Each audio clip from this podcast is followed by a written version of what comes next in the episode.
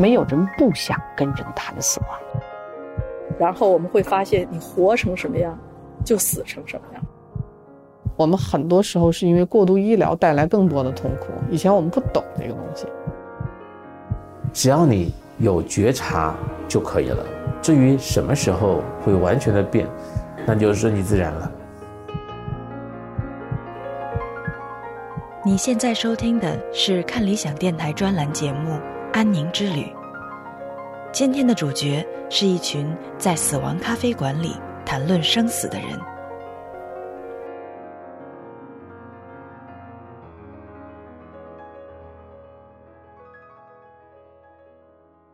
嗯，各位前辈好，我是林心雨，然后是九七年生人，刚刚大学毕业，将去读研究生。大家好，我是李佳宁。我叫陈国玲，然后大家也可以叫我另外一个名字叫熊猫。我叫孟金，我是方红，我是海医第三期的志愿者。我叫王阳，我是海医安宁的志愿者，可能是最早期的志愿者之一。我叫秦苑，是海淀医院安宁病房的医生。大家好，我叫董月子，我也来自海淀医院，本身当急诊科大夫有二十年的时间了。在这二十年当中呢，曾经在秦主任那里，就是海医安宁待过四个月。其实我一直觉得，可能除了秦主任那儿，就是相对我我自己也是离死亡非常近的，因为我们接触的一直也都是这样的病人也好。但是，其实我发现，当我自己这是一场死亡咖啡馆活动的开头。还是会有不一样的。二零二零年八月八日的下午，我在一家咖啡店见证了这场聚会。数十位参与者围坐在一起，中间的桌子上摆满了咖啡、水果、零食和纸巾。我在人群中看见了海淀医院安宁病房的医生秦苑、志愿者张威、宋修宁。和心理师王阳。活动开始之后，每位参与者有三十秒的时间做自我介绍。当天的主持人张威解释说，每个人都要学会合理利用有限的发言时间，就像我们要学会把握自己有限的生命。我先自我介绍一下，我叫张威，是海淀医院的志愿者，负责管理的志愿者平台的社工师。心理师还有志愿者的日常的一些服务工作。今天呢，这个死亡咖啡馆，这是一个全球性的活动。我先介绍一下死亡咖啡馆的缘起。这是一个二零零四年，事实事实上时间并不长，是瑞典的一个叫伯纳德的，他是个社会学家，他写了一个学术著作，里边提到了一个死亡咖啡馆这种形式，很适合普及死亡教育。那么是谁呢？把它真正的去实施呢？事实上，已经七年过后了。有一个英国人，他叫周，他想尝试着开一下这个死亡咖啡馆。按照学术著作里边的那样的一个说法，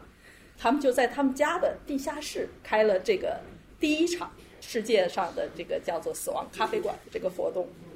引入中国的人是一个叫黄子毅，他是一个在德国留学的一个留学生。那么我们上海手牵手的这个王莹去德国的时候，哎，在德国参加了类似这样的一个活动——死亡咖啡馆，在国外还是蛮流行的。就问那个当时在德国留学的黄子毅说：“这个活动我能不能回到北京搞？”黄子毅说：“可能中国人对喝咖啡是一四年的时候，并不是一个习惯，所以呢，黄子毅在北京呢，他搞了一个类似死亡咖啡，但是是一个茶茶具啊的那么一个活动。”然后王莹呢又在上海去推广了一尝试了一下死亡咖啡馆，这样的话呢，这个活动就开始在中国也开始开展起来了。但是真正这个上海手二零一八年，海淀医院安宁疗护团队开始与上海手牵手合作，经由专人接受培训和开展死亡咖啡馆的活动。至此，在死亡咖啡馆里谈生死。也成为了海淀医院安宁疗护团队的新传统。截至二零一九年七月，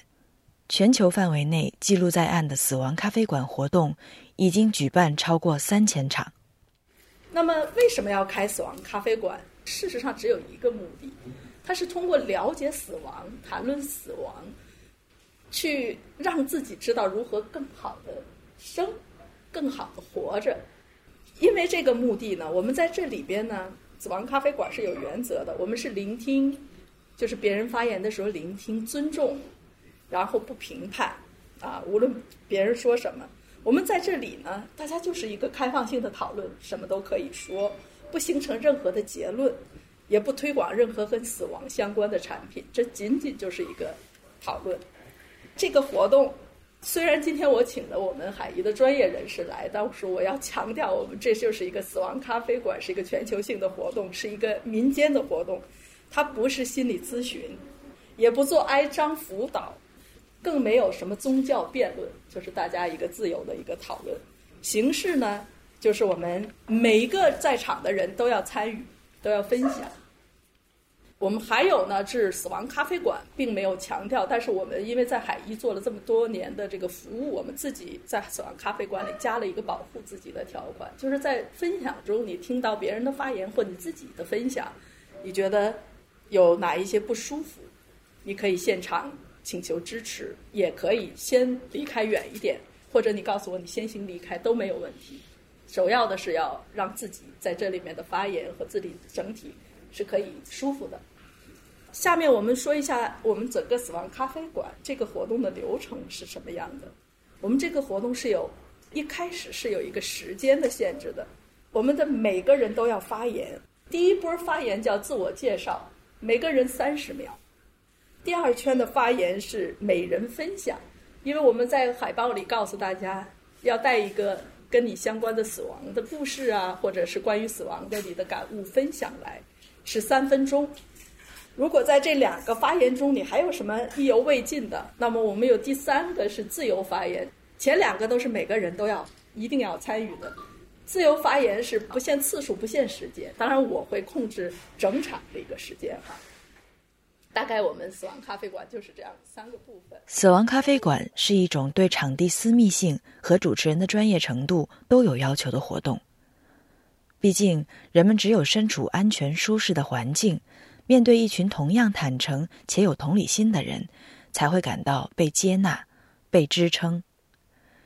也因此，在这个场合里，有一些人得以更放松的分享他们的观念或经验，而不必担心期待落空。他们甚至能通过讲述来理清头绪，从而找到渡过难关的方法。其实我一九年给自己重启了一下我的人生，我原来的人生状态就基本上就是比较追求事业成功。当时我是想升我们公司的运营总监的，然后基本上回家的频率，就我是个北京孩子，然后我爸妈在顺义，我可能一个月才回一次家。我为什么重启我的人生呢？是我妈妈突然去世了，特别突然，就是她十月份去做的体检，然后体检各项指标都特别好。一点都没有问题，我从来没有想过我妈妈会离开。十一月份六点，我早上接到一个电话，我爸爸跟我说：“你赶紧回家，你妈病危了。”我就有点懵了，我以为我爸，我因为我那周周末没回家，那是个周一，我以为我爸是想我了，想让我回家。我说：“你别跟我开玩笑。”我爸就我听我爸的状态就不对，他就就哭着嘛，一个男人哭了。然后我就赶紧给我哥打电话，我哥说我爸也给他打电话，让他回家。我觉得有点不对，然后我就赶回家。其实我到家的时候，我妈妈就已经离开了。对，然后我其实就问自己，就是我我我为什么要升这个运营总监？就是我其实是觉得我们是希望自己能成为父母的骄傲，我事业成功，父母就会骄傲。但后来我发现不是这样的，我即使升上了运营总监，我妈妈她也没有了。我想跟他说的话，我也没有跟没办法跟他说，因为我从小跟我妈妈关系很不好，就是其实我们母女之间是有很大的隔阂的。然后我从来不知道我妈妈喜欢什么，然后我从来没有跟她说过我爱你，所以我有半年的时间，嗯，就很崩溃。然后这是，嗯，引发我去重新思考自己人生价值的一件事情。然后第二件事情是，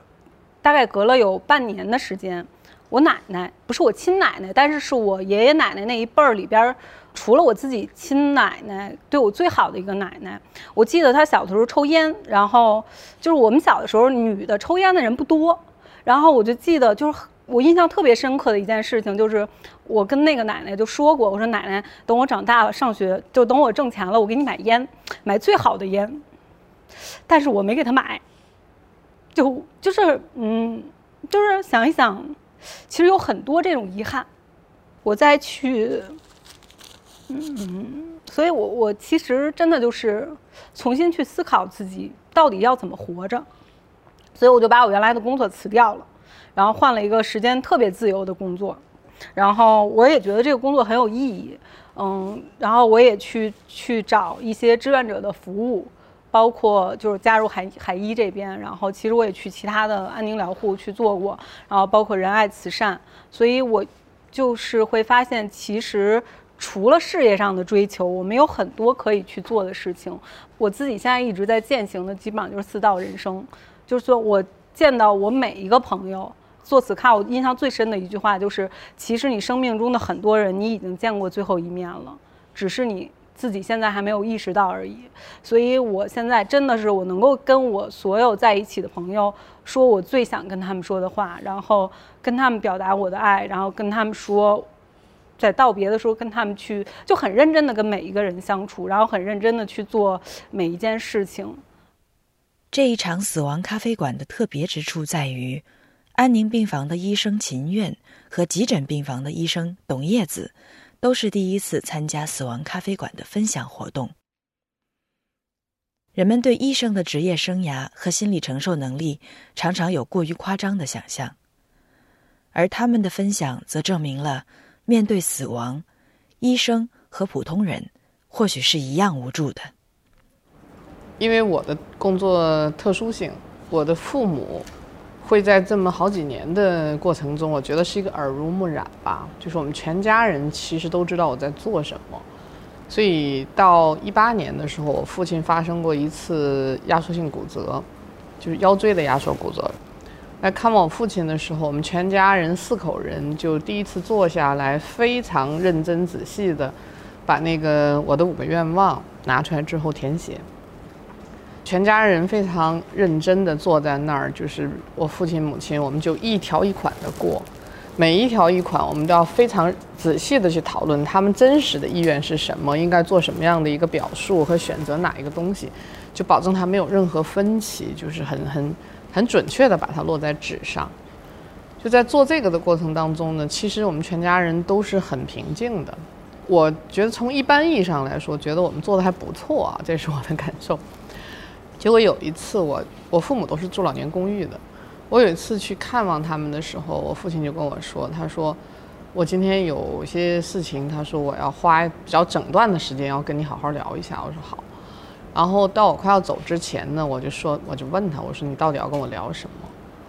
他就很很很正式的坐在那儿跟我说：“他说如果有一天我突然倒下去了，他说你是一个职业的医生，他说我非常信任你。”呃，如果你要是通过医学的判断，假设我如果抢救回来，我会发生非常严重的失能的话，他说你就不要再抢救我了。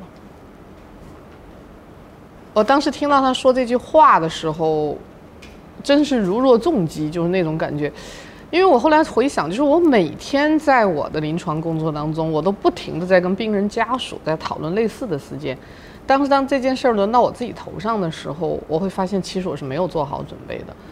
我那天从老年公寓回家的路上，整个途中我是一路一边开车一边哭，我是一路哭回家的。就是我后来回到家之后，我仔细去反思这个过程，我会发现其实可能不是我父亲没做好准备，是我没有做好准备。我刚才向大家自我介绍过了，我本人呢就是当过。基本上就是二十年的急诊科的大夫，我觉得可能就是在各个科室里面，可能除了秦主任那那种肿瘤安宁这种科室，我们急诊是离死亡最近的一个科室。其实，嗯，大家可能都比较难以想象，我们有的时候一个班儿下来，就我从，比如说吧，我从晚上六点钟接班到第二天早上八点，我就可以有三个病人过世，三个甚至四个。我的最高记录是有四个病人过世。其实就在之前的十几年的过程当中，我觉得死亡对我来讲是最平常、最简单的一件事情。可能那个时候没有特别多的东西来触动到我，因为可能就从我们急诊专业来讲，你要是真是走到那一步，我尽我最大的努力去抢救。但是如果这些没有办法的话，那么也就是过去了。然后在一七年的时候呢，嗯，我当时加入秦主任那边安宁团队，因为呃一七年二月底三月初的时候，刚刚海医安宁开始的时候，我也在秦主任那里待了四个月。当时给我的感触确实特别深，我第一次发现，我作为一个高年资的急诊科的一个主治大夫，当我面临。死亡的时候原来是那么的无助，然后秦主任我就记得特别清楚，他让我去跟那个病人去谈死亡的时候，我当时在病房的门口徘徊了至少五分钟的时间，我才壮起胆子走进去。那个当时真是给我一个特别大的一个打击，因为我觉得在我十几年的行医的过程当中，我从来没有触过跟病人和病人家属去谈论什么东西，去讲你的病情也好，没有过。但那一次是一个。很大的一个冲击。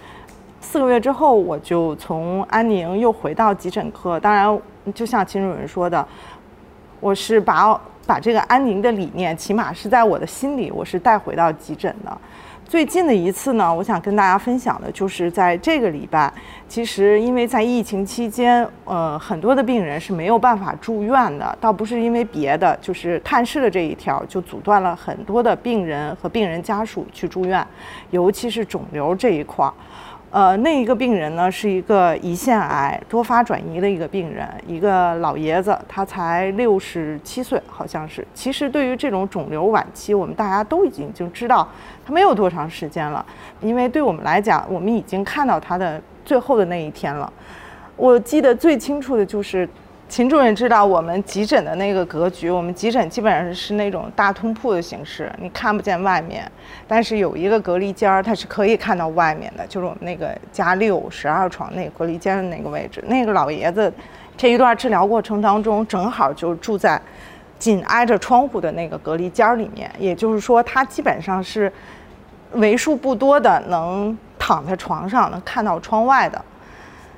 那一天。中午的时候，当我推开门，因为我就是常规的巡视病人，推开门，其实按道理来讲，它是一个肿瘤末期，就像我刚才讲的，我们能看到它最后的结局，而且已经知道它不久于人世，不会在它的治疗上或者什么呢多加怎么说呢，多多关照，不会那样的。然后打开门的那一瞬间，我就看着那老爷子躺在床上，眼巴巴地盯着窗户外面，因为我们窗户外面就是树，就是那个小灌木丛。他就那样眼巴巴地盯着外面，我就觉得，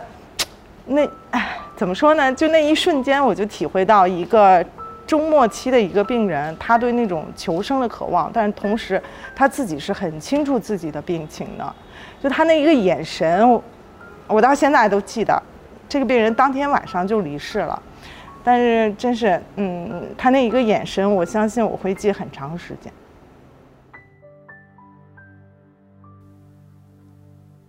旁观他人的生命消逝，或许会影响我们自己面对人生的态度。同时，死亡也可能改变一个家庭内部人与人的关系。一九九七年出生的林星瑜，曾经是学生杂志的主编。他组织过一个活动，主题是拍下你人生的最后二十七张照片。活动参与者会得到一个一次性的相机，他们要利用相机里有限的胶片去拍摄假想中人生的最后二十七张照片。林心瑜拍了很多和家人的照片，然后意识到他最亲近的爷爷早在二零一二年就去世了，而在那之前，他们没有拍过一张合影。我们家的那种家庭关系也是因为是。在云南一个非常边远的小县城里面，然后就是家庭里面也会有一些，嗯，我爸爸有一个哥哥，但是我不知道为什么，就是我的大伯吧，大伯跟他的这个 大妈，然后他们俩的一个观念就是要分家，就是一定要就是哥两个的话，一个人养一个人养父亲，一个人养母亲。所以的话，就是可能我奶奶的性格是非常不讨喜的。所以的话，就是最后的话，是我伯伯家他们养了我的爷爷，然后我爸爸的话养了我的奶奶。但是，我觉得就就会有一些家人之间，我就有时候也很小时候没办法理解，为什么大家是一家人会要这么的自私。因为，嗯，我爷爷生病之后，其实我觉得我我爸爸也还是尽可能去做他的努力。他会说，啊，那这是我的父亲，就算是我哥哥来养他，但是他现在生病了，卧床了，那他也会去更多的给予一个照顾。因为我伯伯家是在农村里，我们家的话还好一点，在县城里面，所以我爸爸就把他接过来，然后把他送到市里的医医院去进行那种更全面的检查呀，然后，嗯，就是给他一个更好的治疗。但是当时我大伯也会很生气，就说你其实会让我有点脸上没光，是不是你更有能力呀？你要把你你要把爸爸接去。我爸爸当时就没考虑那么多，他只是说，哦，我可以让我父亲在这个最后的这这样段时间里面可以过得更舒服一些的话，那我会给去给他一个尽量提供一个更好的条件。但是。当时我大伯家也会特别的那种，还会在村里到处说什么的，就说不合适，这个人是我家养的，不是你家养的，然后你不应该接过去啊什么的。但我爸当时也顶了挺大的压力，他就也养了挺久的，然后也会让我大伯他们就说没关系，你们想看他什么都随时很方便，都可以过来看，或者我们也可以把他送回去，然后嗯定期请人去给他也去做检查什么的。但是还是有很多纠葛在里面，就会很难。就说他自己的父亲，他想要去照顾，但是他可能也都做不到，就是还是会受到很多其他人的评价，甚至是一些不好的揣测。我觉得就那个时候，你也会觉得很无力，这种感觉。因为这样的一些阻碍，就是在他去世前一段时间见他会见的特别少，嗯，所以他去世的时候，我就会觉得，嗯。比如说我的姐姐，当时我记得我还特别不懂事，给我姐姐发了一条短信，我就有点责备他的意思。我就想说，为什么爷爷这么突然的去世了？就是虽然我跟大伯他们就是因为，嗯，就是两家的关系，就当时百灵的时候也很尴尬，就是去之后就煮饭啊什么，我们都是回老家去煮的，但是去守灵嘛，或者就是两家人坐在那儿，还有我啊，我爸爸的妹妹家就是坐在那儿，但是。我大伯家是完全不跟我们两两家人讲话的那种，我会觉得很，嗯，他都走了，我们还有没有办法去和解很多事情？我当时是其实会很恨他们，然后我也很责备我姐姐，但是后来我又反思的话，就说那可能在照顾我爷爷这件事情上，我做的还没有我姐姐多。然后我觉得我伯伯家最善良的人就是我姐姐，就是他，因为爷爷也带我们俩一起长大嘛，就是所以爷爷就是。嗯，他也会经常给爷爷洗衣服啊什么的，做饭呀什么的。我就说，可能如果没有我姐姐的话，他在我伯伯家的日子还不会有那么好过。所以我后来还是有点难过，就是说，嗯，我作为一个做了很更少的事情的人，我去这样就是去责备我的姐姐，就是可能就是大家都会有做的不好的地方。其实大家对于这个老人都是抱有遗憾的，但是那一刻我。就是在他刚去世的时候，我是真的特别恨那种感觉，我有这么强烈的一种恨。但是后来我又在想说，那没有办法，就是每个人可能会有他在那一刻，他就是真的是他做了一个不对的选择。但是我觉得他们也做的比我多，所以就我还是很感谢他们，就是也可以去照顾到爷爷。我感谢他们对爷爷的感觉照顾。我爷爷就是对我非常非常好的一个人，就是老一辈里面的，给了我很多关爱。我觉得他活着的时候，他是教我就是怎么样去爱别人，怎么样去宽容别人。但他死了的时候，就是虽然我也很悲伤，就是好多年都会感觉一想到这个事情就喘不过气来那种感觉。但是我觉得说他的去世，其实也还是因为我摸到他手那一刻，就那双手虽然是冰凉的，但是也是给我力量的，就是我还是可以感受到他。就是在他的有限的生命中，我和他一起生活的这样一个过程中，他所教会我的那样一些东西，就他的去世之后，我还是觉得说，反正就爷爷虽然他走了，但是他留给了我很多非常好的东西，就不只是一些伤痛，他身上那些很好的品质，他的那种坚韧，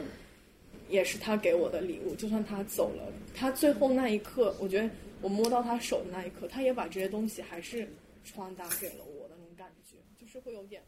一个人的离世对其他人来说，或许是一份礼物。这不是林心如最先提出的观点，但他的分享在那天的死亡咖啡馆尤其受瞩目。年轻一代看待生死的观念已经让人惊喜。这次活动不久之后，林心如正式报名成为海淀医院安宁病房的志愿者，并且开始接受培训，逐步加入病房服务。这只是全世界众多死亡咖啡馆活动之中的一场，在这里，人们的常态就是打破禁忌。以轻松自然的方式谈论生死，而在海淀医院安宁疗护团队的活动中，他们甚至是快乐的。我在台湾受受培训的时候，那个老师当时就问，就是我们当时在讲死亡曲线。那个死亡曲线就是第一种，就是你刚才说那个猝死，就邦击一下，就是一个平线突然就折了，就就咵叽下来了啊。断裂。第二种就是我们说的癌症死亡曲线，就是像个山一样的，慢慢的往下走，会在死亡前的大概一个月左右，有个一个急转直下的一个一个一个转折，就是像我们像跳崖式的转折，就这样子。第三种是器官功能衰竭，是像下台阶一样一蹬一蹬往下走。第三种是那个就是器官功能退化，像那个什么。呃呃，就我们说老年痴呆呀，像什么帕金森啊，就是那个神一点一点，就是它是一个很低的平线，慢慢慢慢，可能很多年，然后一点点就是吭吭哧哧的这种功能很很差的这个状态。然后当时老师就说，如果你们自己可以选择，你们选什么？他说选选失智，没有人举手；癌症也没有人举手；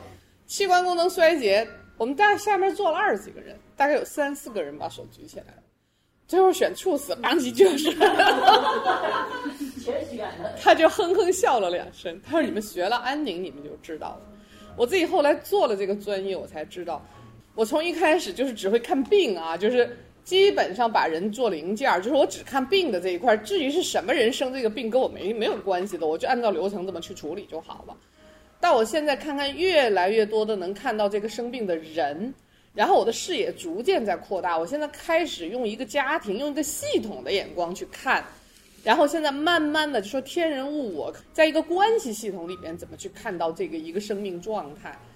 就是你那个整个的那个层次非常不一样。我现在我笃信一点，就是说你活成什么样子，最后你就死成什么样子，没有例外哦。你活着的时候，家庭关系就一塌糊涂；你死的时候，一定会爆发出来，知道吗？没有办法走得好的。然后你现在就说你活着的时候，就像刚才说，我把每一每一天都当成最后一天，把每一个人我能做的我都做到。你什么时候闭眼，你都没有，你你心里是没有遗憾的。那别人想起你来的时候，就是我们刚说，在这一天的最后，组织和参与了死亡咖啡馆的人们留下来闲聊、喝茶、吃掉剩下的零食。于是我收录到了这一段声音，它可以算是一段花絮。在正式活动之外，人们有同样真实，甚至是活泼的表达。我想，那一阵一阵的大笑声里。也有他们的人生故事。你知道我们海怡安宁志愿者吗？就是呃，大家要集体去照遗照去，一年照一个，直到最后选那个最好的那个。然后衣服穿什么？我们志愿者每次在一起，你们他一开一开始就是衣服穿哪件儿，也要不停的换。今年觉得是这样，明年我们可能就觉得是那件。照标准件，单 个人。对啊，就是自己那一天，不应该跟有个总得有个告别会嘛，你得。而且我们的人，我们的吴林老师、郑林老师他们都表示，绝对不。不开死后的那个告别会，我们一定每个人都，如果生病那一天都举办个生前告别会，选个照片在后边跟大家好好告个别。所以就不要猝死，就对，就看到到时候谁来，谁跟我关系好，给个份子什么的，是吧？钱都舍命是留给咱们的儿子，份子我自己亲亲手接，然后交给儿子看。妈临死还给你攒了个份子钱，一边说一边。谁谁谁谁谁谁多少钱啊？我跟这辈子我对你这么好，你才给我这么多，你给我记住了，给个五毛钱，我做鬼都不放过你，赶紧从兜里又拿出来点儿。我一直我一直在拿着五十，拿出一块钱。要是我把这五块钱我也拿。